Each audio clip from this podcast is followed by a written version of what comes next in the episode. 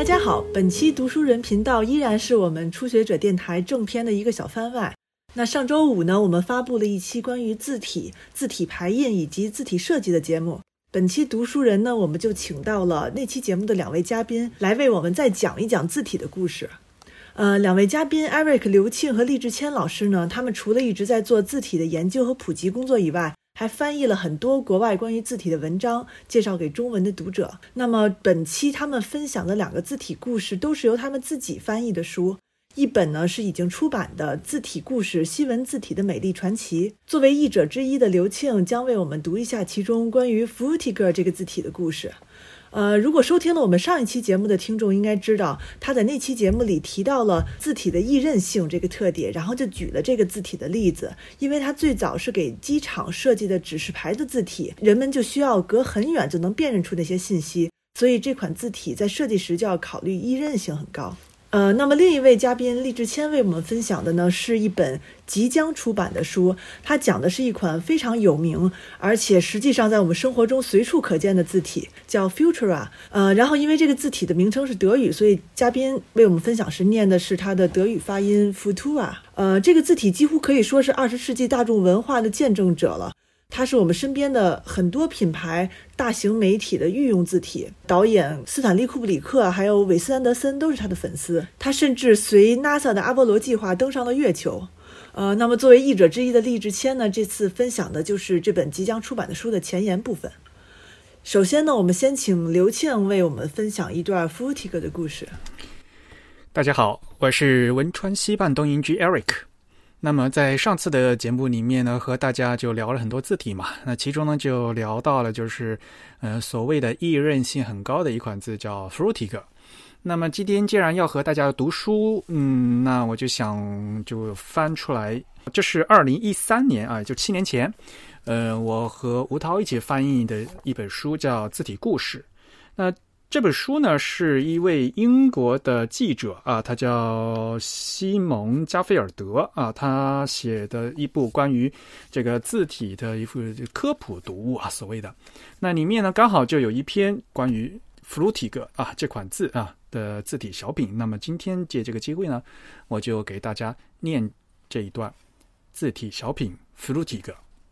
如果对字体爱好者提起你对 u n i v e r 甚至是 Helvetica 的仰慕，他们很可能会和你说起 f r u t i g e。许多字体设计师认为 f r u t i g e 是有史以来最适合作为标志和导向的字体。为什么 f r u t i g e 比阿德里安·弗鲁提格先前创作的优异无衬线底的 u n i v e r 更好？因为 u n i v e r 尽管是字体设计中的一个里程碑，但它有点僵硬和严格。例如，Unive 中的小写字母 e，几乎就是在正圆上加了一个缺口，精确而可怕。然而，Frutiger 却是完美的。弗鲁提格设计 Unive 时年仅二十八岁，他展示出的是一种脑力体操的特征；而创作 Frutiger 的时候，他已经五十岁，已经确立了自己在世界上的地位，双手也更加灵活。他的新字体有一种更人性的感觉。部分细节虽然背离数学逻辑，但更愉悦双眼。考虑到主要用途是用作指示牌，因此它有一种异乎寻常的温暖和热情。这款字体在一九七零年最初为罗瓦西机场设计，虽然机场的名字后来被改为巴黎戴高乐机场，它需要在黄色背景的发光指示牌上显得清晰简洁。弗鲁提格由此开始了从黑纸里面剪出 “debug”、“departure”，也就是出发这样的字。针对从特定角度读取字体的要求，他进行了特别关注，并计算了尺寸：十厘米高的字母需要在二十米开外的距离清晰读取。弗鲁提格的箭头非常高效且粗短，接近正方。他把整个项目看成是在创建一台抵达和出发的机器。弗鲁提格在其作品中极尽其美学标准，但一些其他要素也是至关重要的。他说：“如果你还记得午饭用勺子的形状，那么那个形状肯定不好。”他在一九九零年的字体大会议上对其崇拜者说：“勺子和字体都是工具。”一个用来从碗里舀取食物，一个用来从页面里读取信息。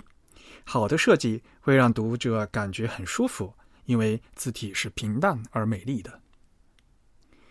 正如 Helvetica 和 Univac 一样，Frutica 正在变得越来越难以避免，而这是非常危险的。它已经成为许多大型机构，特别是大学的标准信息承载物。它已演变成一个大家族，还有衬线版本，拥有许多字重和斜体。而 Frutica Stones 则是镶嵌在不规则鹅卵石形状里，央求着想要被做成跳跳糖的一套粗字母。此外，它也已经变成体育评论员的助手。大块头的美式橄榄球运动员冲上球场的时候，背上通常是 Collegiate 或 Varsity 这些长方粗短的字体和他们的体型非常相配。但是欧洲人很少以他们自己国家的字体出现。德国人不会用 Fraktur 或 Futura，但通常会用美国的 Serpentine。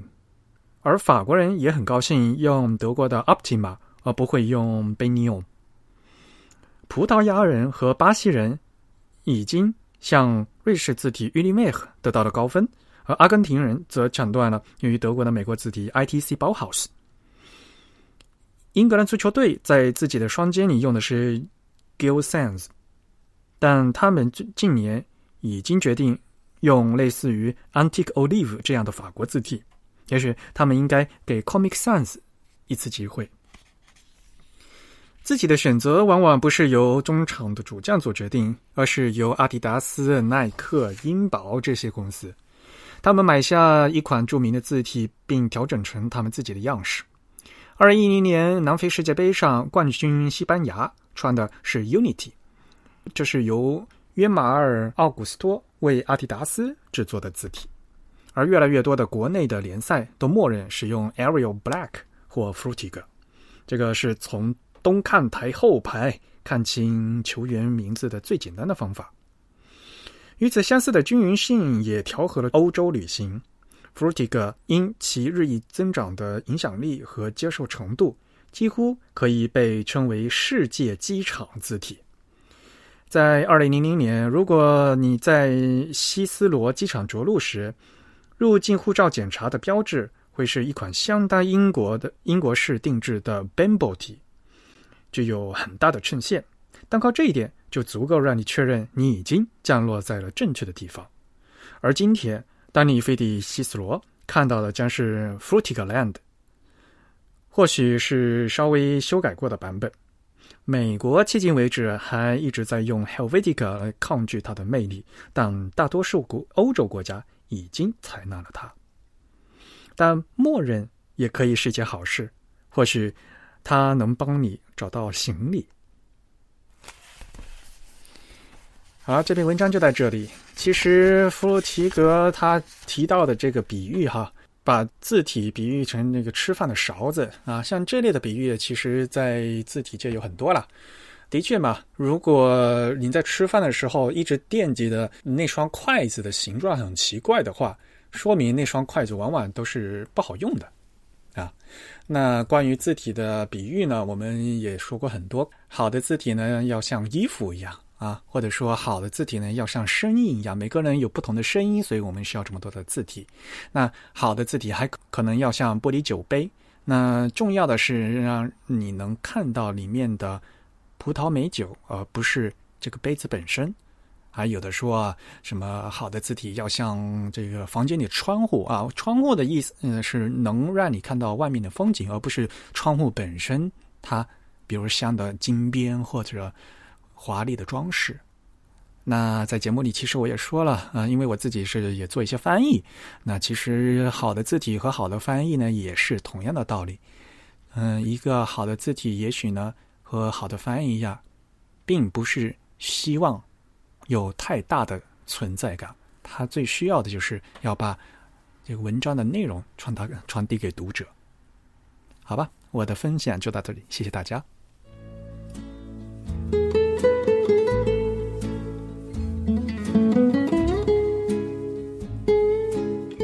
谢谢刘星的分享。下面是来自励志谦的分享，关于 Futura，也就是 Futura 这个字体的故事。大家好，今天我给大家推荐的这一本书是，呃，书名叫《Never Use Futura Unless You Are Nike with Anderson, David Fincher, Barbara Kruger, The Moon, Paul Renner, Paul Rand, Louis Vuitton, Stanley Kubrick, Swiss Air, Fox News, Union Pacific, Party City, Absolute Vodka, Aaron Draplin, Heinrich Rust, Richard Nixon, Shell, Volkswagen, IKEA, Massimo Vanelli。the UK Conservatory Party, Isotype, Design Within Reach, Vanity Fair, Charles S. Anderson, Vampire Weekend, Shepard Ferry, American International Group, Politico, the Social Democratic Party of Germany, Vogue, Ed Ruscha, or the Seattle Public Library。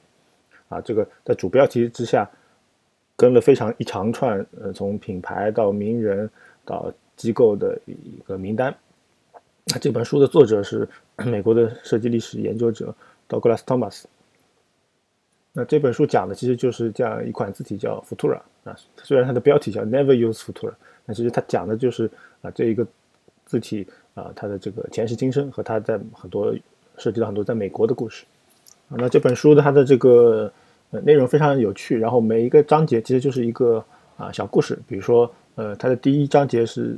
呃，叫福托尔中别样的现代性啊，讲了福托尔如何推动了现代主义。那么第二章节讲的是呃、福托尔的各种山寨版本或者仿冒版本。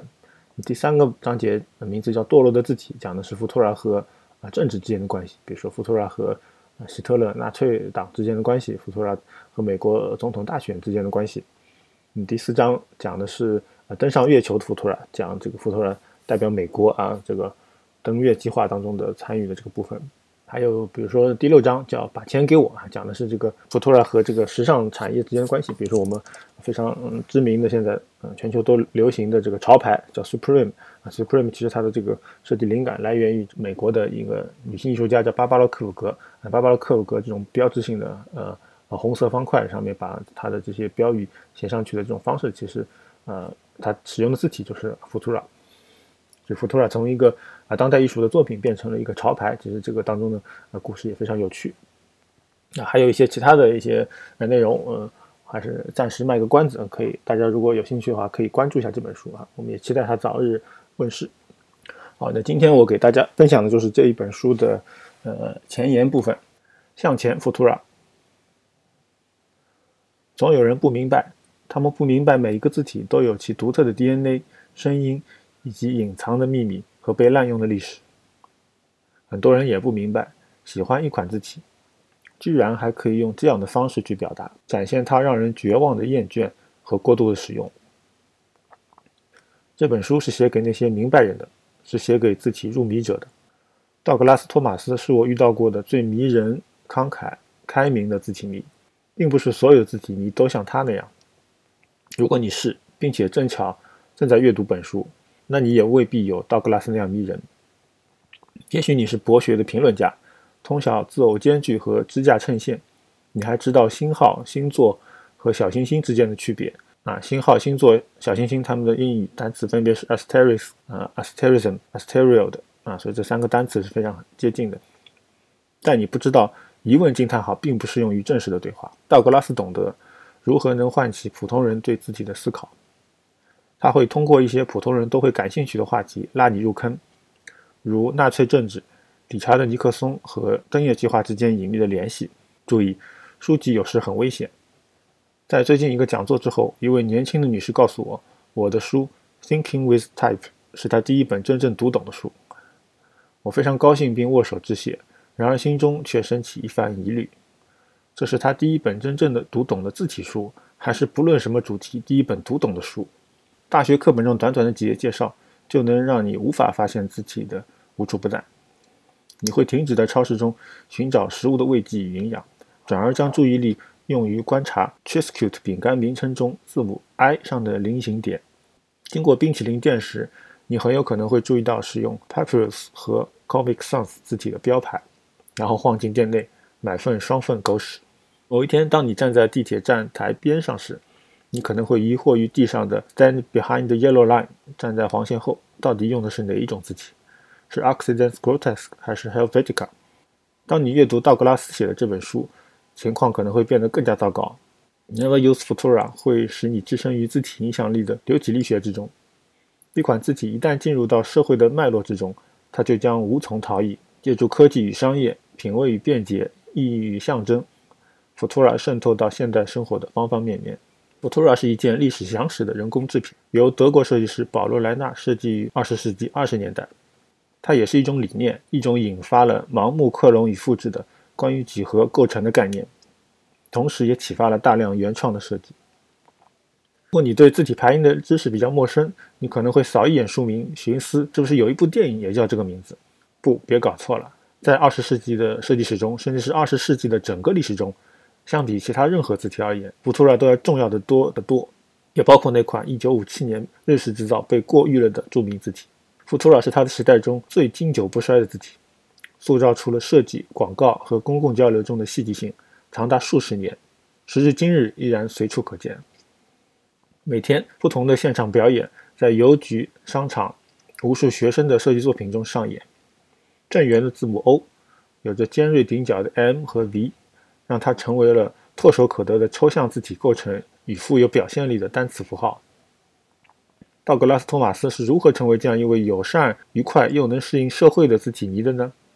在犹他州啊普佛诺的杨百翰大学学习设计史期间，他就经常使用 Futura。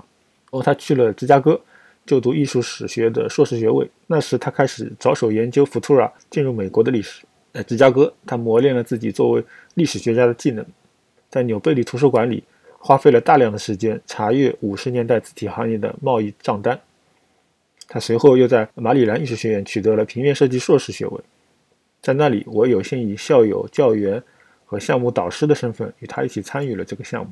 道格拉斯2014年来到马里兰艺术学院时，他就已经打算写一本关于福特勒的文化传记了。兼具历史学家的严谨和设计师的视角，道格拉斯用平易近人的散文和精心编排的视觉图像，讲述了一款字体在社会生活中最让人痴迷的种种故事。注意了，加粗、变细、变窄或者特窄，字体迷的日常生活就是随处可见的自己的心头好。你不必跑去遥远的葡萄园或者高档餐厅，也能照样欣赏精巧的字骨、字碗和收笔。字体排印就在这里，在公共车站和大商场里。那些自以为小白的朋友们，只是因为没有注意到而已。不用担心什么 X 高度，字谜团的兄弟姐妹们都会握手欢迎你的，没什么神秘的。好，这篇呃前言写的比较短，但是呃我觉得写的呃非常好。他介绍了这个作者 Thomas 道格拉斯他的一个简单的一个简历，同时呃也对这个福图尔这一款字体有一个呃大概的一个介绍啊。就是读了这个前言之后，我觉得相信很多人都会有有兴趣再继续把这本书后面的这个章节给逐一的阅读，嗯，完成。那这本书它的结构也比较比较松散，其实你可以从任何一个章节开始阅读啊。它因为每一个每一个章节其实就是就是一篇小文章，它就是讲了 Futura 的各种层面的故事啊。那这本书呢是在二零一八年的时候，呃，由我和另外一位朋友合作完成了它的翻译，但是在二零一九年的时候呢，我们还没有看到它上市，我们希望能够在二零二零年啊，能够看到它和国内的朋友们见面。非常谢谢两位嘉宾的分享，那这就是本期的读书人频道了，大家再见。